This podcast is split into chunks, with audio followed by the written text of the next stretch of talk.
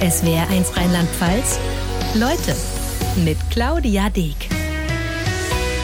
Herzlich willkommen, Mary Rose. Dankeschön. Aufrecht gehen heißt ihre Biografie, aufgeschrieben von P. Werner, Sängerin, Kollegin, ich glaube, ich kann sagen Freundin, Freundin, oder? ja, ja, Wieso haben Sie schreiben lassen?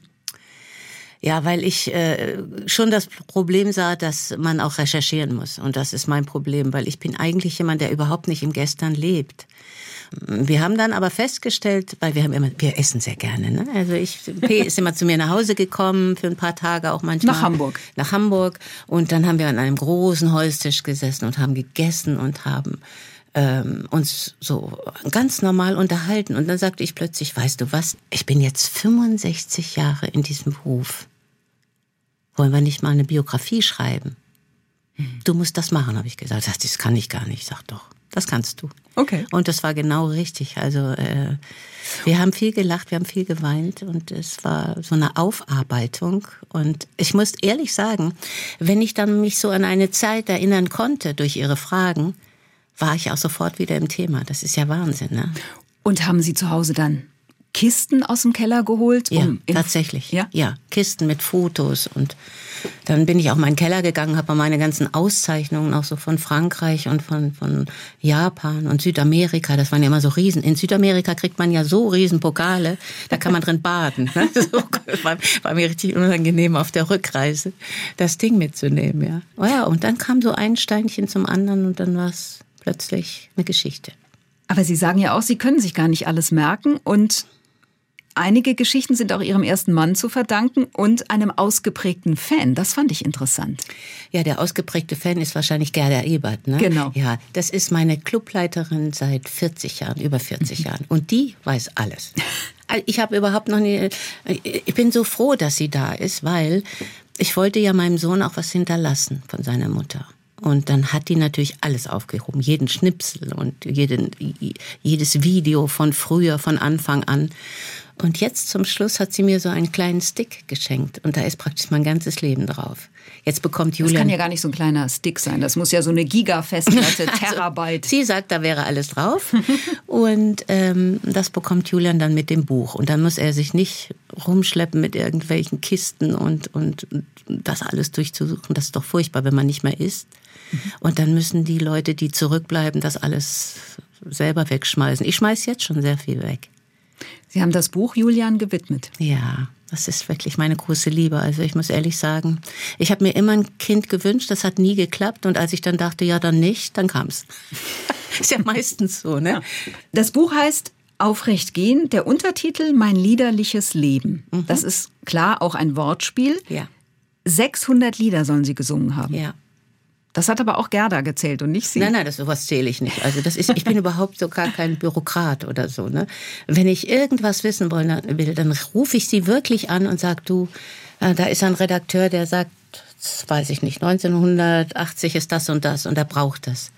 Dann hat sie das. Dann macht die eine Schublade auf da ist alles drin. Das ist ja unglaublich. Also für ihre Treue bin ich ja schon dankbar. War Nur die Liebe lässt uns leben Ihr wichtigstes Lied, also Platz 3 in Edinburgh beim Grand Prix d'Eurovision, so hieß er damals noch, ähm, 1972? 1972 war es sicher mein wichtigstes Lied, obwohl, ich sehr, sehr viele Lieder gesungen habe in der Zeit. Mein wichtigstes und schönstes Lied ist Aufrecht gehen, weil das so wahrhaftig ist immer noch und man es auch wahrscheinlich in 20 Jahren noch hören kann.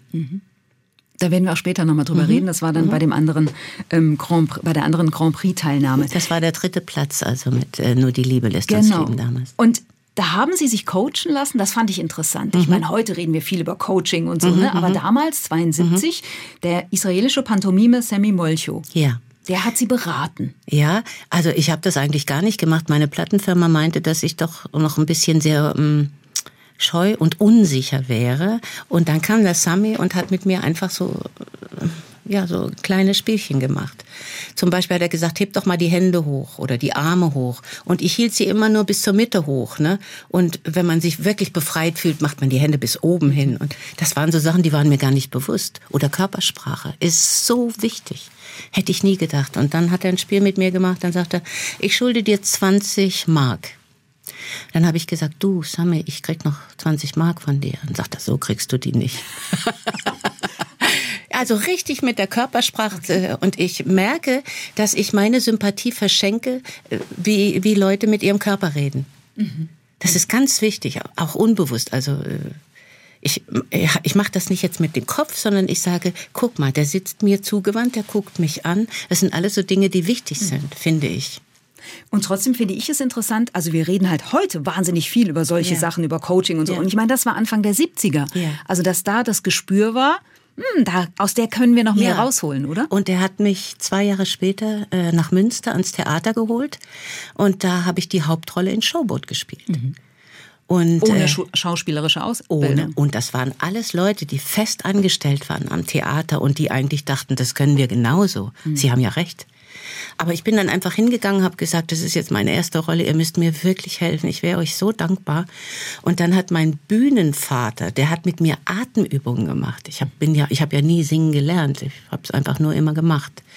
Und da war nachher wirklich, als das dann zu Ende war, nach ein paar Jahren, ähm, da waren richtige Freundschaften da. Und es meldet sich heute noch manchmal jemand aus diesem Stück. Und das finde ich eben sehr schön, weil ich Menschen liebe. Ich finde, Menschen sind eigentlich was ganz, ganz Wunderbares, wenn man sich die Zeit nimmt, sie zu knacken. Aber über diese lange Zeit die Kontakte zu halten und das bei ihrem toll. bewegten Leben, Ja, ja. das stelle ich mir nicht so leicht vor. Nein, leicht ist es nicht, aber das zeigt, dass wir eine sehr tiefe Verbindung miteinander hatten. Und dadurch, dass ich so lange dabei bin, kenne ich natürlich auch viele, auch viele Kollegen, die vielleicht jetzt auch nicht mehr auftreten und so. Und trotzdem bleibt man in Kontakt und das finde ich eben schön. Ihre Biografie steckt ja voller kleiner Geschichten, Anekdoten, Fotos. Man erfährt auch, dass Sie zu Hause mehrere Bohrmaschinen haben. Ich bin so eine praktische. Das fand ich interessant. Ja, ich habe eine Also richtige ich kleine Mary Rose beim Baumarkt, ja, wo auch immer. Wenn ich in den Obi-Markt bei uns um die Ecke komme, sagen die, na, Frau Roos, was brauchen Sie heute? Ne? So ist das schon. Ne? Warum brauchen Sie so viele Bohrmaschinen? Ähm, weil ich vieles gerne selber mache. Also ich bin eine sehr praktische Frau und äh, ich kann eigentlich von am Anfang gar nichts und äh, gehe einfach an die Sachen ran. Und ähm, ich habe mein erstes war ein Teppichboden verlegen. Ja, das war so schwierig, alleine die Stufen von dieser Kellertreppe auszumessen und dann. Aber es hat so viel Spaß gemacht. Ich gehe heute nach, ich glaube, 15 Jahren immer noch gerne runter und sage, ach, du lebst ja immer noch da unten. Das ist ja herrlich. ich wollte gerade fragen, der liegt immer noch. Der liegt immer noch, ja. Ich müsste ihn mal erneuern jetzt, aber im- mit dem Keller ist man ja immer großzügig. Ja, da muss ja, das ja nicht, nicht sein. sein? Aber ich habe sehr viel äh, selbst Teppichboden verlegt oder gestrichen oder gebeizt oder ich finde das ganz wunderbar. Und jetzt habe ich etwas geschenkt bekommen, ähm, womit ich mich dann beschäftige. Das sind Schlammfarben, so Schlammfarben, so Kreidefarben, so Naturfarben. Und da muss man sich so ein bisschen reinfuchsen. Aber da will ich auch mein Küchenbuffet damit streichen und so. Also damit bestreicht man Möbel. ja, Möbel, ja, genau. Und wir lernen auch in der Biografie, dass Sie nachts Kartoffelpuffer braten. Ich bin so ein kleines verfressenes Ding. Ich habe Aber immer Hunger. Kartoffelpuffer, dann stinkt doch die ganze Bude Ja, das weiß ich, Morgen. aber in dem Moment denke ich da nicht dran. Also ich esse eigentlich einmal am Tag durchgehend. ich finde immer was, was mir schmeckt. Und äh, wenn ich nachts um drei, ich, ich bin auch so ein Nachtesser, das ist ja ganz schlimm, das setzt ja besonders an. Aber dann habe ich plötzlich so einen Geschmack auf der Zunge und denke, ja, Kartoffelpuffer wären jetzt sehr schön. Ne? Und die reibe ich auch selbst, die sind nicht aus der Tüte oder so. Mhm. Ja, und dann komme ich nach oben ins Schlafzimmer und denke, hier stinkt's aber. Aber das heißt, Sie schlafen gerne lang, weil ich meine, wenn man nachts so aktiv ist. Ja, ich- eben. Ich bin aktiv, weil ich nicht schlafen kann. Ach so. Ja, ja, ja, ja.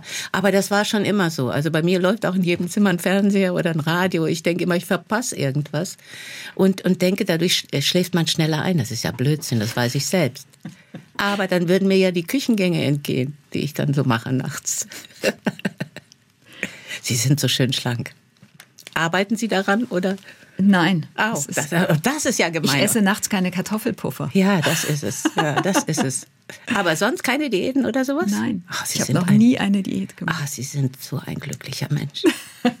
Nein, ich glaube, ja, also ich bin ein glücklicher Mensch, aber nicht, Deswegen. weil ich so aussehe, Ja, wie ich ja, aussehe. ja. Nein. Ja, die dicken Dicken sind ja so gemütlich und so friedlich bin eine Mumu, ich bin eine Mumu musikalisch. Ich bin eine Mumu, ich bin eine Mumu musikalisch. Das ist so herrlich, das ist so wunderbar. Die Jola, Jola, Jola, Jola, Ich, noch, Rose. ich hatte so au- auseinanderstehende Zähne und habe dadurch auch gelust, gelispelt. Das war immer ein Drama, bis ich das drauf hatte, um überhaupt auf eine Platte gepresst zu werden. Ja, da war ich acht. Ja, so ich war jung und kind. brauchte das Geld. Ja, aber herrlich. Also Sie können heute immer noch drüber lachen. Ich lache immer mich permanent. Vielleicht müssen wir erzählen, wie es dazu kam, zu diesen wirklich lustigen Aufnahmen. Also Sie sind 1949 in Bingen geboren. Ihre Eltern hatten das Hotel Rolandseck. Drei jüngere Geschwister und Sie sind aufgetreten im Hotel. Ja, ja, da, da gab es eine Band und da nachmittags um 16 Uhr gab es so ein so Tea Time, da haben die Leute getanzt und äh, ich habe gesungen, später meine Schwester Tina auch. Und dann saß einer im Publikum und sagt, ach, die ist aber ganz schön frech, die ist aber ganz gut, die nehme ich mal. Und das war Karl Götz, der geschrieben hat, äh, Tanze mit mir in den Morgen für Gerhard Wendland. Und da habe ich meine erste Platte gemacht. Und auch ziemlich schnell einen Film, den ich damals nicht anschauen durfte. Den habe ich erst 20 Jahre später gesehen, der hieß Die Straße. Weil der Film war erst ab 18. So, Ihre Kindheit roch nach Metzelbrühe, 4711 und Apfelkuchen. Das ist eine interessante Mischung. Ja, das ist eine sehr interessante Mischung. Äh, viele Leute wissen ja auch gar nicht, was Metzelbrühe ist. Wissen Erklären Sie es? Ja, gerne. Äh, wir haben ja immer eine Woche äh, Schlachttag gehabt zu Hause und ähm, da wurde eben auch diese Metzelbrühe gemacht, diese Wurstsuppe. Und das riecht unangenehmer als Kartoffelpuffer, muss ich ehrlich sagen. Also, aber eine Zeit lang hat sich dieser Duft da wirklich bei mir so eingeprägt. Und 4711 war das Parfum meiner Mutter, natürlich. Und ähm, was war das Der dritte? Apfelkuchen. Der Apfel, oh, der Apfelkuchen, ja. Niemand hat den besser gemacht, natürlich nicht. Wenn man Kind ist, dann denkt man immer, die Mutter ist die beste Köchin auf der Welt. Ja. Und Die kann alles. Ne? Ich erinnere mich an ihre Marktklößchen, die waren sensationell. Habe sie nie so hingekriegt. Und dazu kam noch der Modergeruch nach Hochwasser. Ja, bei uns am Rhein ist es eben so, dass äh, jedes Jahr die Keller volllaufen. Und da habe ich mich auch gewundert und habe gedacht, warum ziehen die Menschen nicht weg? Weil das ist doch sehr unangenehm. Ne? Und dann muss der Keller ausgepumpt werden. Und man weiß ja, dass es jedes Jahr kommt. Aber das ist halt Heimat. Heimat ist eben was Besonderes. Da trennt man sich nicht so einfach. Sie schreiben in dem Buch auch, mit neun seien Sie intensive Passivraucherin gewesen. Das ist ganz schön hart. Ja, das ist hart. Also ganz am Anfang, als ich so zehn Jahre alt war, habe ich ja schon Tourneen gemacht, die manchmal drei Monate, zwei, drei Monate dauerten. Und äh, da ist die ganze Band voll gewesen mit Musikern. Und Sie können sich vorstellen, wie viel die rauchen. Also von Gouloirs über Eckstein und was es da für schreckliche äh, Zigarettenmarken gab. Also wenn ich rausgekommen war, war habe ich gedacht, so, ich bin Passivraucherin und so muss es sein, wenn man Drogen nimmt. Ne? Wow. Also es war echt, das- man konnte manchmal wirklich die Hand vor Augen nicht sehen. So voll gequalmt war der. Und wenn Sie so lange unterwegs waren, was war mit der Schule? Ja, ich hatte eine Lehrerin dabei. Also das ist nicht lustig. Eine Lehrerin für eine Person. Ich habe meine Freunde so beneidet, ne? die sich immer auch mal verstecken konnten oder was weiß ich. Ich war jeden Tag dran. Und wenn die schon sagte, und jetzt machen wir Mathe, habe ich gedacht, der Tag ist gelaufen. Stichwort Freundinnen und Freunde. Haben Sie noch Kontakt nach Bingen? Ja, ich habe eine Schulfreundin und äh, ich habe die ersten vier Jahre mit ihr verbracht und wir waren wirklich so dicke. Sie hatte eine Metzgerei, wir hatten unser Hotel, also für Getränke, für Essen war gesorgt. Das war schon mal eine sehr wunderbare Verbindung. Ach, und Bäckerin hatten wir auch. War auch eine, die hatten eine Bäckerei, also wir waren immer versorgt. So, und äh, nach ungefähr 40 Jahren äh, bin ich in Bingen und trete dort auf und hinter mir sagt jemand Rosemarie. Und da wusste ich, das konnte nur eine sein, weil sonst nennt mich überhaupt niemand mehr so. Und das war Elke. Elke habe ich nach 40 Jahren wieder getroffen und das war so übergangslos und sowas von leicht und, und ich kann es gar nicht beschreiben. Die ist wie eine Schwester für mich. Und jetzt haben wir natürlich auch wieder Kontakt und sie kommt zu meinen Konzerten und, und äh, ja. Und nennt sie sie immer noch Rosemarie? Ja, das ist wirklich, also äh, manchmal. Ist sie die Einzige, die Sie Rosemarie? Die, die Einzige, niemand nennt mich so, ne? Und äh, ich habe gedacht, na ja, irgendwann wird sie auch Mary sagen. Nein, sie bleibt bei Rosemarie. Wie kam es denn zu Mary Rose? Also Rosemarie Marianne Schwab war der ja, eigentliche Name. Ja, genau. Ja, also äh, in den 70er Jahren musste man einen englischsprachigen Namen haben. Roy Black hieß nicht Roy Black und Rex Gildo auch nicht. Und äh, dann habe ich gesagt, das möchte ich eigentlich gar nicht. Und dann, ja, doch, das muss aber sein und so. Und dann habe ich gedacht, dann drehe ich meinen Vornamen einfach um. Von Rosemarie in Mary Rose. Und dann habe ich wenigstens einen Teil behalten davon. Ja. Aber es war wirklich Ihr eigener Ja, es war mein Impuls. Ja, ja. Sie wollten, so haben Sie es formuliert, als Kind Theaterin werden, was ich sehr süß finde als ja, Berufswunsch. Ja, es gibt den Begriff auch gar nicht. Also meine Mutter hat mir erzählt, mit vier Jahren wollte ich das werden. Theaterin. Das lag sicher an, an meiner Mutter, weil die eine Schauspielerin so ganz besonders äh, mochte. Und da haben wir uns dann auch oft die Filme angeguckt. Asta Nielsen, die kennt überhaupt keiner mehr, ja. Also da, da hat sie immer gesagt, doch, also das wäre schön, wenn du mal vielleicht sowas machen könntest.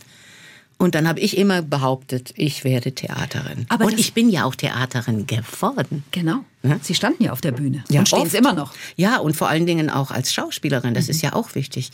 Ich habe ja in, in Frankreich ein Musical gemacht, das heißt äh, Un enfant dans la ville mit Michel Fugain. Da habe ich eine Hauptrolle übernommen, obwohl ich kein Französisch konnte. Gar keins. Also ich denke, dazu gehört schon viel Mut und viel Hutzpe, das so zu machen. Reden wir über Frankreich. Ähm, Mit 19 haben Sie Ihren ersten Mann kennengelernt, Pierre Ja. Scardin. Und Sie haben es eben gesagt, Sie sind in Frankreich aufgetreten, obwohl Sie kein Französisch konnten. Sie Ja. haben in einem Film, in einem Musical mitgespielt. Sie die Hauptrolle. Es hätte ja, gar, es hätte ja meine, gereicht, eine akzent- Nebenrolle. Und akzentfrei. Das ist ja, Akzentfrei. das ist das. Da haben die immer gesagt, ach, lass doch diesen Mist. Die kann nicht Deutsche sein. Das gibt's überhaupt nicht. Das ist doch ein Publicity äh. Aber wie haben Sie es, also rein phonetisch? Phonetisch, nur phonetisch. Ich habe auch Japanisch gesungen und habe das phonetisch gelernt oder Schwedisch. Der Herr litat leva. Also ich kann das einfach gut. Ich habe gute Ohren. Und beim Französischen haben Sie dann auch nicht jeden Inhalt unbedingt verstanden? Doch, doch, das habe ich mir natürlich schon sagen lassen. Okay. Naja, das wäre ja furchtbar. Nein, aber alleine die Hutzpe zu sagen, ich mache das jetzt. Ich mache das einfach, egal. Und ich habe vorher auch gar niemandem Bescheid gesagt. Ich bin mit Pierre dann nach Paris gefahren, dachte auch, eine schöne Reise machen, ist ja auch gut. Ja, auch schön, wird ja auch ne? bezahlt und Ja. so. Ne? Und dann äh, war Pierre de la Nueda, das ist der, der Texter von Becro gewesen, von Nathalie. Und ähm, ja, dann sagte der, ah, Sie können kein Französisch? Mhm. Ja, das ist kein Problem, dann machen wir das phonetisch. ja, und dann haben wir das gemacht und es klang wirklich, wirklich richtig gut. Da war ich selbst erstaunt. Und Ihr Mann war dann auch Ihr Manager, Ja. auch Ihr Dolmetscher. Mein Mann war alles. Mein Mann war alles. Das war wunderbar. Das war das einzige Mal, wo ich äh, mit einem Menschen auch wirklich 24 Stunden zusammen war. Und ähm, im Nachhinein würde ich sagen, das ist ja langweilig. Wenn man mit jemand zusammen ist, der zur gleichen Zeit dasselbe erfährt, was erzählt man sich denn da? Ne? Aber dadurch, dass wir so viel draußen waren, ging das. Es gab damals in Frankreich Gerüchte, Schlagzeilen machten die Runde. Zum Beispiel, Sie seien die uneheliche Tochter von Hildegard Knef. Ich, war mir, es hätte mir ja gefallen, also ich hätte da ja nichts gegen gehabt. Aber das ist genauso, wie, wie das hier bei uns auch ist. Ne? Ja. Also das, Wie man sehr muss ja auch eine das? Zeitung. Wie sehr nervt ja, das? mich hat das am Anfang immer sehr genervt. Aber dann habe ich gedacht, pff, das sind zwei Tage, dann kommt der nächste Skandal von irgendjemand. Man muss sich da wirklich in diesem Business eine sehr dicke Haut anzulegen. Also da darf man nicht empfindlich sein. Mhm. Also heute kann ich sowieso über mich und über alles lachen, was in dieser Branche passiert. Also das ist wirklich jeden Tag könnte ich da was aufschreiben, ne? was was was skurril ist und auch sehr ähm, oberflächlich teilweise natürlich auch. Und muss man sich vielleicht auch einfach dann, wenn es vielleicht doch auch an, näher an einen ranrückt, als man es eigentlich möchte, an den schönen Sachen Ja. hochziehen? Also da fällt mir jetzt im Zusammenhang mit Frankreich natürlich sofort Olympia ein, dass Sie Ja. dort auftreten durften, in dem Konzerttempel in Paris. Es Das gab nur zwei Größte. Deutsche, die dort aufgetreten sind. Das war Reinhard May und ich. Und man konnte am Montag konnte man sich dieses Olympia mieten. Mhm. Und dann später sind auch eben andere Stars dann dorthin gegangen. Aber sie waren nicht wirklich im Olympia, sondern sie waren an einem Montag da. Da, da war auch so eine Sache. Ich bin ja nicht so nicht so eitel. Also ich glaube ein bisschen schon, aber nicht so, wie es der Beruf verlangt. Also meine Freunde haben immer gesagt, kannst du nicht mal ein bisschen mehr glamorous sein? da sage ich, nein, ich finde es schon anstrengend genug, äh, in diesem Beruf zu sein. Und da müsste man sich ja permanent häuten oder man müsste immer versuchen, jemand anders zu sein, den man ist. Und das finde ich sehr anstrengend. Also da habe ich mich dann auch immer gewehrt. Und äh, jetzt habe ich ein paar verloren, aber Wir waren im Olympia. im Olympia ist es so gewesen, dass ich die Garderobe von Edith Piaf hatte. Boah. Also, Da muss man sich schon zwicken, oder? ja, also äh, nicht nur da. Also ich war dann in dieser Garderobe, wo die Frau auf dem gleichen Stuhl saß wie ich oder ich auf ihrem Stuhl. Und es war so viel, es war auch so viel Respekt dort. Also ich hatte kurz davor den dritten Platz beim Grand Prix gemacht. Das muss dann 72 gewesen sein, daran erinnere ich mich noch. Und dann habe ich von diesen Kollegen, die dann äh, in Frankreich waren und mich auch kannten aus anderen Sendungen dort, mhm. haben die mir Glückwunschtelegramme geschickt. Ich habe das später auch äh, weitergegeben. Also immer wenn einer beim Grand Prix aufgetreten ist, habe ich Glück gewünscht, weil ah. ich da so äh, unglaublich äh, begeistert war über diese Idee. Ja, und dann kam eben mm, der Abend der Premiere. Und dann saß unten, ich habe die P gefragt, ob das wirklich war. Die hat ja alles gelesen, was es mhm, gibt. Mhm. Sagt sie, ja, da saß Asnavour, da saß äh, Jodassin, da saßen alle diese französischen Leute in der Premiere. Mhm. Ob Coca-Tricks die eingeladen haben, weiß ich mhm. nicht. Aber äh, wenn ich das gewusst hätte, da hätte ich ja noch mehr Lampenfieber gehabt. Das habe ich also erst sehr, sehr viel später erfahren. Es kam dann die Trennung von Ihrem Mann. Bedauern Sie es, dass Sie nicht in Frankreich geblieben sind? Ja, aber es war so, ich war ja schon dreimal die Woche in Frankreich. Mhm. Also ich hatte wirklich ich bin da reingekommen in dieses Land und man hat mich einfach umarmt. Ich war in je, fast jeder Sendung und äh, meine ich meine, es ist müßig auch hinterher. Hätte, hätte, Fahrradkette. Ja, nee, aber, nee, aber, aber, ihr Leben wäre anders verlaufen. Vielleicht, aber vielleicht Oder? auch nicht. Man weiß es ja, ja nicht. Ne? Das ist ja das Gute im Leben. Und äh, ich weiß noch, bei der ersten Fernsehsendung bin ich raus und alle haben gelacht. Und ich denke, warum lachen die denn so? Marie Rose war ein Entlausungsmittel. Ja, doch den falschen Namen ausgesucht. Zumindest für Frankreich. Ein bisschen anders geschrieben, aber wenn es gesprochen wird, klingt es genauso. Ja, Frankreich war eben ein, eine ganz besondere Zeit für mich. Und verfolgen Sie noch so ein bisschen französische Musik? Also ich denke jetzt mal an so aktuelle Künstlerinnen eher wie Saz oder so. Ach ja, das natürlich. Äh, ich höre auch gerne französische Musik, unbedingt. Ah, mir fällt noch eine äh, Anekdote ein. Und das ist keine Angabe. Es ist, ich habe gesagt, P, wenn da kein Bild drin ist, dann denken die, ich bin eine Angeberin. Es war in Frankreich plakatiert mit ganz großen Plakaten, dass ich im Olympia auftrete. Ich kam ja. mir vor wie ein Weltstar. Ne? Da gibt es ein Foto, da sind Sie davor zu sehen, vor Ganz dem Plakat. Viele. Es gab überall also in der genau. Stadt gab es mhm. große Plakate, nicht so kleine, mickrige mhm. Dinger wie hier, sondern richtige große. Ich sag, das Foto muss rein, wenn ich auf keinem anderen Foto bestehe. Also das, das ja. glauben die Leute mir sonst nicht ja, es war ein Zauber, ein ganz besonderer Zauber. Und ich habe ja mal gesagt, ich würde nur wieder nach Paris fahren mit meinem ersten Mann. Mit seiner Frau natürlich, nicht mhm. alleine. es gibt Ärger. Sie haben selber gesagt, Sie sind seit mehr als 60, seit 65 Jahren im Geschäft und machen sich ja seit einiger Zeit mit Kabarettist Wolfgang Trepper mit eigenem Programm über die Schlager, Schlagerbranche lustig. Na, ich nicht. Er macht das. Naja, aber ja Sie machen mit. Sie spielen ja, ich mit. Muss ja, wenn der mir so ja, Sachen an knallt, dann muss ich ja antworten. Ne? Ähm, ich ich würde da gerne später noch mhm. mal ausführlicher ja, drüber reden. Lassen Sie uns jetzt noch mal auf das Leben während der Hitparade, ZDF-Hitparade mhm. mit Dieter Thomas Heck gucken. Denn was für mich jetzt wirklich erstaunlich war, ich habe das als Kind damals verfolgt und dann dachte ich so, wenn ich, als ich das jetzt alles gelesen habe, das war ja so ein bisschen zum Teil Klassenfahrtatmosphäre oder ja. am Ende dann ähm, fährt man zusammen im Auto mit Cindy und Bert und macht eigentlich auch ganz schön viel Blödsinn. Ja, nur Blödsinn. Wenn man, das, wenn man zwei, drei Monate unterwegs ist, dann hat man immer das Gefühl, was machen wir denn den ganzen Tag? Ne? Und wir waren so ein, so ein Vierer gespannt. Cindy und Bert, mein damaliger Mann und ich. Wir haben uns jeden Tag irgendwas überlegt. Wir haben einmal sein Auto mit so Holz verschalen lassen. Das hat uns Dieter 300, Thomas Heck Auto. Ja. Mhm. Oder wir haben nachts haben wir Luftballons mit den mit dem Mund aufgeblasen und haben es ans Auto gehängt und haben gesagt, morgen große Autogrammstunde. Oder wir haben einen Kalbsknochen über Wochen immer wieder als Running Gate auf den Tisch gebracht. Ne?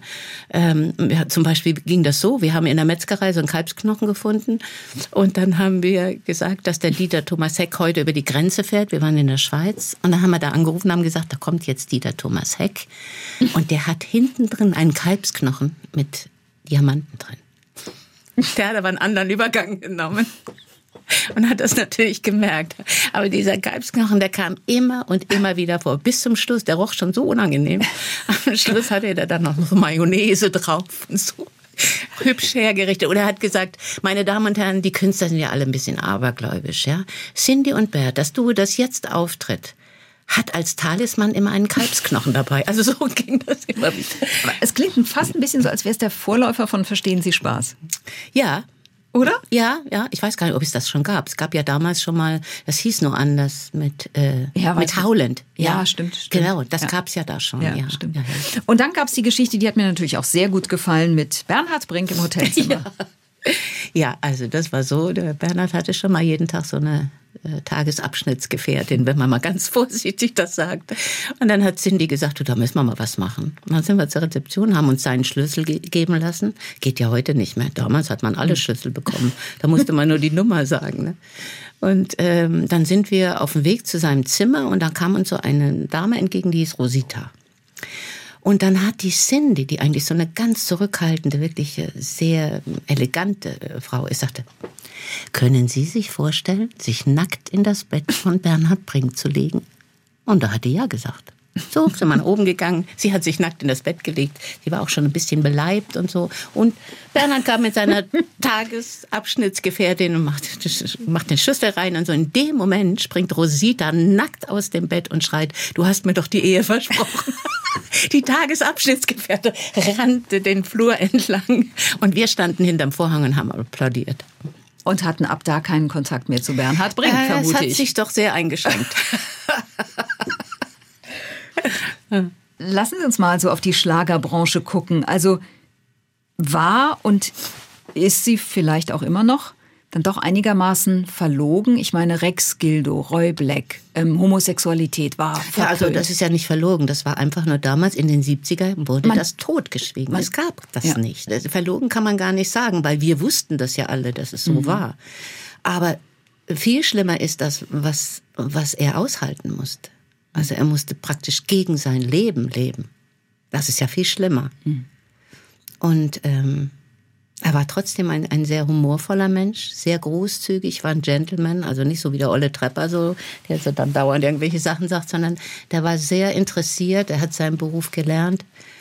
Und ähm, ja, und es war nicht schön, wie, wie es dann zu Ende ging. Und ich glaube, das hat auch was damit zu tun, dass er sich nie outen wollte, sollte, ich weiß es nicht. Werner von Braun hat ja später mal äh, auch äh, Happe Kerkeling und auch Biolek äh, geoutet und das finde ich ganz widerlich. Also ich finde, man muss das selbst machen und nicht durch irgendjemanden. Sie haben eingangs gesagt, das wichtigste Lied sei Aufrecht gehen. Haben Sie die Situation, wie das damals war, Ihr Auftritt beim Grand Prix d'Eurovision, haben Sie den noch im Kopf? Also haben Sie dieses Gefühl im Kopf oder ist das Das passé? ist jetzt wieder da, nach dem Buch. Ah. Ich habe das nie angeschaut, durch diese Geschichte, weil ich dachte, dann kommt wieder alles hoch und wieder alles hoch. Und ich wollte es einfach verdrängen, aber ich glaube, verdrängen ist das Schlechteste, was man machen kann. Und sonst bin ich kein Verdränger, sondern ich arbeite immer alles auf. Aber da, äh, das hat sehr, sehr wehgetan. Und es ist auch ein Auftritt, den ich mir dann, ich weiß nicht, 20, 30 Jahre später angeguckt habe und ich war nur eine Hülle. Ich hatte gar keinen Körper, ich hatte gar keine Ausstrahlung. Ich, ich war so blass wie mein Kleid, das ich anhatte. Und ich bin, meine Schwester Tina hat gesagt, ich bin wie ein Roboter rausgegangen. Und ich bin jemand, der sehr bewusst auf die Bühne kommt, weil das wichtig ist. Vielleicht müssen wir an der Stelle aber schon sagen, was war. Mhm. Ja, das ist immer so eine Sache. Geschrieben klingt es nicht ganz so. Sie waren verheiratet ohne- mit ja. Werner Böhm. Ja. Viele kennen ihn auch als Gottlieb Wendehals. Und hatten ziemlich kurz vor dem Auftritt Ja, ich einen hatte- Anruf. Nein, ich habe einen, einen Anruf von meinem Büro bekommen, wo die äh, Sekretärin sagte, da ist jemand, der hat schon zweimal angerufen und äh, du möchtest da bitte zurückrufen. Denke ich, wenn die zweimal angerufen hat und es als wichtig ist, dann machst du das. Obwohl es der Tag des Grand Prix war, das darf man halt nicht vergessen. Ne? Und da war eine Frau dran und sagt, ja, äh, ich erwarte ein Kind von ihrem Mann. Und ähm, das muss jetzt geklärt werden. Wenn das nicht geklärt wird, dann gebe ich das an die Zeitung weiter. Und dann bin ich zu meinem Mann gegangen und gesagt, da hat einer angerufen, die heißt so und so. Äh, die sagte, sie bekommt ein Kind von dir. Und dann sagt er, stimmt nicht. Ja, macht macht vielleicht viele so. Ich hatte so viele Details, dass ich wusste, dass es die Wahrheit war. Und ich bin dann rüber zu meiner Schwester Tina, die damals auch dabei war, und habe ihr das erzählt. Und äh, dann sind wir eigentlich eine Stunde später schon losgefahren in das Theater zum Schminken. Und äh, ich, ich, weiß nicht, wie ich den Abend überhaupt überstanden habe. Und dann sagt mein damaliger Mann, du musst jetzt auch noch zu dieser Party gehen. Ich hatte ja auch noch den 13. Platz, natürlich, das war ja ganz klar. Für mich Von war das 19 oder so. Also es war die, Erwar war schlimm. die Erwartungen waren sehr hoch Ja. und es hat nicht funktioniert. Ja, aber ich sage trotzdem, allen Sängern, äh, Nachwuchssängern, die mal was auf den Hut gekriegt haben, macht nichts. Du kannst einen Platz 13 haben und es wird trotzdem ein Hit. Also das sage ich ganz oft. Ja. Aber gut, nochmal, um auf diesen Abend zurückzukommen. Ich bin dann nicht mit zu dieser Aftershow-Party gegangen. Ich konnte das einfach nicht. Ich konnte nicht mit ihm gegenüber sitzen und ähm, aber ich bin eine große Verzeiherin. Das ist auch ein Problem vor mir. Ich, hab, ich verstehe immer alles und bei mir dauert so etwas ganz, ganz lange. Und als es dann nochmal passiert ist, habe ich ihm die Ikea-Tüte gepackt und habe sie vor die Tür gestellt und das war dann unser Ende. Aber ich muss auch sagen, dass ich trotzdem von ihm so viel gelernt habe. Also der hat ja noch bis ins hohe Alter gedacht, er macht noch mal eine Karriere. Der hatte einen Optimismus und einen Humor. Der war unglaublich. Also so viel Charme. Ein Mensch, der so viel Charme hat, das ist unbegreifbar. Ich muss an einer Stelle muss ich jetzt wirklich zugeben, als ich das gelesen Haben Sie habe. gesagt, die ist aber doof. nein, Aber so ähnlich. nein, ich will, auf einen anderen Punkt. Als ich das gelesen habe, dass es diesen Anruf gab Mhm. vor dem Auftritt. Wenn man den Text des Liedes kennt, Ja, Jede kann man, Zeile. also ehrlich gesagt, passt das zu sehr, um die Geschichte zu glauben? Welche Geschichte, die Das sie erzählt hat? da- nein, Oder die das- Geschichte, die Geschichte, es so war. dass es Doch, so aber war. es war Das- so. Es war so. Ich habe es ja lange Zeit nicht erzählt. Das Weil erste- das ist so. ja, es ist so. Es ist aber auch so also grausam. kommt dieser ne? Anruf und es geht in dem Ja. Lied ja genau eigentlich darum, eine Frau wird aufrecht zu verlassen. gehen, mit, mit, mit Obwohl- eben nicht genau. aufzugeben, sondern Genau. immer nach vorne zu gehen. Es war eine Tortur für mich, dieses Lied zu singen, wirklich wahr, mit diesem Text. Es war, boah. Und dass ich, dass ich meine, warum hat sie den Absprung nicht früher Ja. geschafft? Das haben war- sie- das Nein, also ehrlich gesagt, Frauen. Ja. ja. aber das haben sie ja selber schon festgestellt, weil als sie geheiratet haben, da waren die Trauzeugen Karl Dahl und Mike ja, das Krüger. musste in die Hose gehen. Das ging gar nicht anders. Also das war eigentlich schon vorprogrammiert. Aber mir, mir hilft oft mein Humor. Ich habe einen sehr schwarzen, sehr schrägen Humor. Ne? Und wenn bei mir Katastrophen passieren, dann heule ich mal eine Runde und dann fange ich aber auch gleich wieder an zu lachen. Es ist ganz wunderbar. Das habe ich wirklich von meiner Mutter. 1986 wurde dann ihr Sohn Julian geboren und dann haben sie sich echt mal ein paar Jahre Sieben zurückgezogen. Jahre. Ja. Also ich dachte, das wäre es auch gewesen, weil sieben meine, Jahre übersteht keiner in diesem Business. Das war mir ehrlich gesagt jetzt auch nicht mehr so klar. Als ich Ja. das in dem Buch gelesen habe, dachte ich, boah, krass, sieben Ja. Jahre aus dem Geschäft Ja. Mhm. Haben Sie von Erspartem und GEMA-Gebühren gelebt? Ja, also ich war immer schon etwas sparsamer als Okay. andere in diesem Business. Also ich habe immer gedacht, es gibt eine Zukunft und es gibt ein Alter. Und äh, meine Mutter hat uns immer gesagt, weißt du, man kann nur das kaufen, was man auch hat. Wenn man kein Geld hat, kann man eben nichts kaufen. Ne? Und das ist eingebrannt in mein Hirn. Das sind so Sätze wie mein Vater, der immer gesagt hat, mach's Licht aus oder äh, lauf nicht mit nackten Füßen auf dem Boden rum oder ist so. alles gerade im Moment wieder sehr angesagt, um Ja, Energie und deswegen, zu sparen. ja, genau. und deswegen, ich bin ja also Ja, wirklich genau. vorprogrammiert für solche, äh, für solche Zeiten. Ja. Ich habe auch die Heizung noch nicht an. Ja. Und wie haben Sie es geschafft, wieder nach so einer la relativ langen Auszeit zurückzukommen? Ja, ich habe so eine, ich weiß nicht, ob es Naivität ist oder Glauben, ich habe keine Ahnung. Aber es war Äh, schon noch ein bisschen Mike Krüger, Habe Mike Kerkeling, die sich gemeldet angerufen haben. und dann habe ich gedacht, ach na ja, jetzt ist er ja auch schon ein paar Jahre alt, jetzt kann ich auch mal wieder raus, ne? Und wups war ich wieder drin, mittendrin und das nach sieben Jahren. Und ich muss ehrlich sagen, dass ich den den Medien unglaublich viel zu verdanken habe.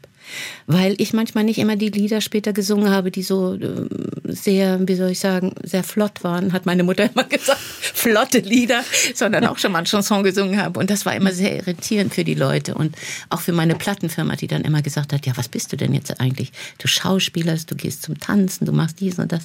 Dann habe ich gesagt, für mich gehört das alles dazu. Das ist meine Ausrüstung für meinen Beruf. Und das habe ich dann einfach auch immer gemacht.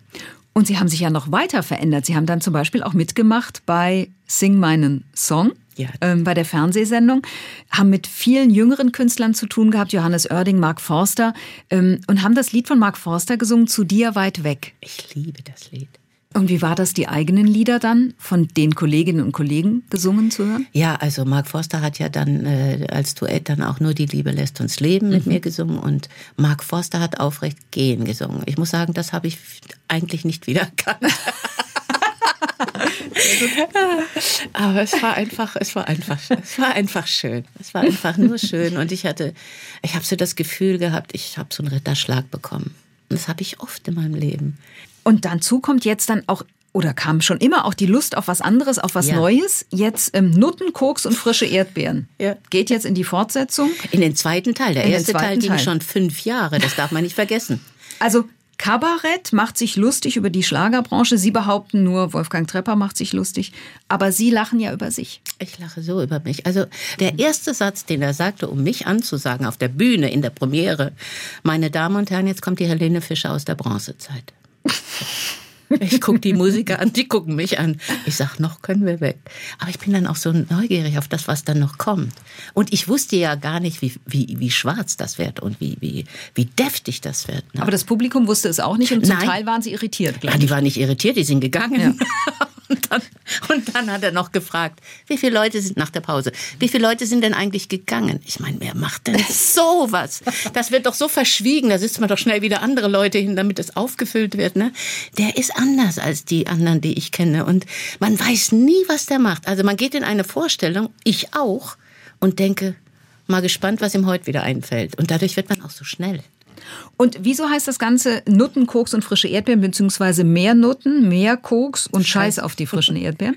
Ja, der erste Titel ist entstanden durch Heino. Der hat also behauptet, dass in seinen Verträgen immer steht, dass er Nutten, Koks und Erdbeeren bekommt. Und eines Tages ist er mal aus, aus der Garderobe gekommen zu seinem Manager und hat gesagt, es sind wieder nur die Erdbeeren da. Das ist mein Humor.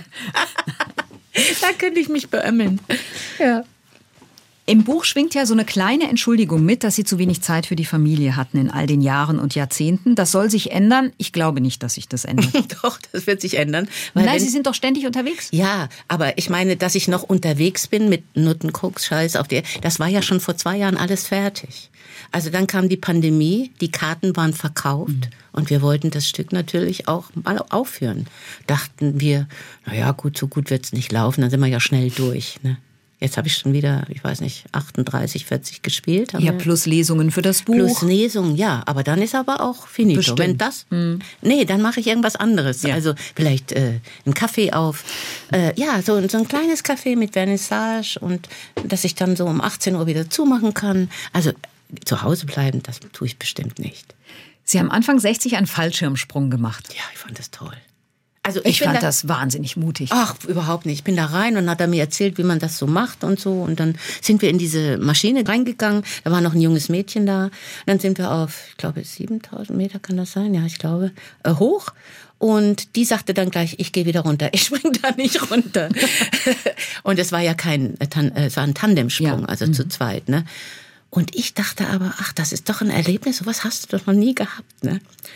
Und dann geht die Tür auf und dann sitzen wir da. Ich sitze da auf seinen, auf seinen Knien und dann plumpsen wir so nach vorne mit dem Kopf runter und ich dachte nur, ach du lieber Gott. Und dann hat man ja noch so eine dekorative Ledermütze auf. Das sieht ja alles so auf dem. Die hat- haben ein Video gedreht. Ja. Ganze Haut bewackelt und diese hässliche Mütze. Aber ich, das war so schön. Gibt es denn irgendwas, was Sie auch gerne noch machen, erleben wollen? Ja, also ich wollte ja vor ein paar Jahren noch einen Motorradführerschein machen, aber ich bin jetzt wieder viel auf der Straße und sehe viele Motorradfahrer und meine Schwester ist Krankenschwester, die sagt immer, das sind die schlimmsten Opfer, die man, die man haben kann. Ne? Also so ein Motorradunfall, der ist, der, ja, da ist nicht Vielleicht viel keine gute Idee. Äh, Die lasse ich mal besser, glaube ich. Ja. Ja. Ich bin ja, auch einsichtig, ne? so ist es nicht. Und Frankreich, äh, habe ich aus dem Buch rausgelesen, ist so schon immer noch Ihr Sehnsuchtsort, oder? Ja, ich habe mir auch überlegt, ob ich da mal ein halbes Jahr leben möchte wieder. Ja. Ja, das ist so wirklich, das ist so. Mir gefällt die Mentalität, die sind nicht so ganz auf die Arbeit konzentriert. Die haben alle irgendwo so eine Fluchtmöglichkeit am, am Wochenende, um dort zu leben und einfach zu leben. Meine Schwiegereltern zum Beispiel, wirklich, die waren so karg eingerichtet, so nur mit dem Nötigsten und das war die wunderbarste das wärmste Wohnzimmer, was ich mir vorstellen kann, ja. Mit diesen Menschen, weil die Menschen machen es ja aus. Und diese Sitte, dass man sich immer anmelden muss, schon Wochen vorher, das wäre für mich eine Qual. Also entweder man lädt die Leute spontan ein und die haben Lust oder müssen zu Hause bleiben. Und was die Franzosen natürlich auch haben, sind so leckere Kleinigkeiten. Oh, ja. Es gibt bei SWR1 Rheinland-Pfalz Leute immer ein kleines Dankeschön am Ende. Ich habe jetzt keine Eclairs besorgt, weil die halten einfach nicht so lange. Aber Was die Eclairs, die müssen nicht äh, mit Vanillecreme sein, sondern mit Sahne, mit Schlagsahne. Ah, ja, und das wäre mir zu heikel. Aber Nö, ich- ich habe besorgt Oh. Macarons. Oh, die sind gut. Die bunten Macarons. Die bunten Macarons und zwar eingerahmt links und rechts von einem Macaron rose. Oh, Ja, Oh. also Ich bedanke das reiche ich Ihnen. ich bedanke mich Und sehr. Ähm, ja, um so einen Hauch von Frankreich vielleicht nach Deutschland zu holen. Mary Rose, herzlichen Dank für das Gespräch und alles Sehr Gute. schönes Gespräch. Vielen Bleiben Sie Dank. gesund. Sie aber auch. SWR1 Rheinland-Pfalz. Leute, jede Woche neu. Auf swr1.de, in der SWR1 App und überall, wo es Podcasts gibt.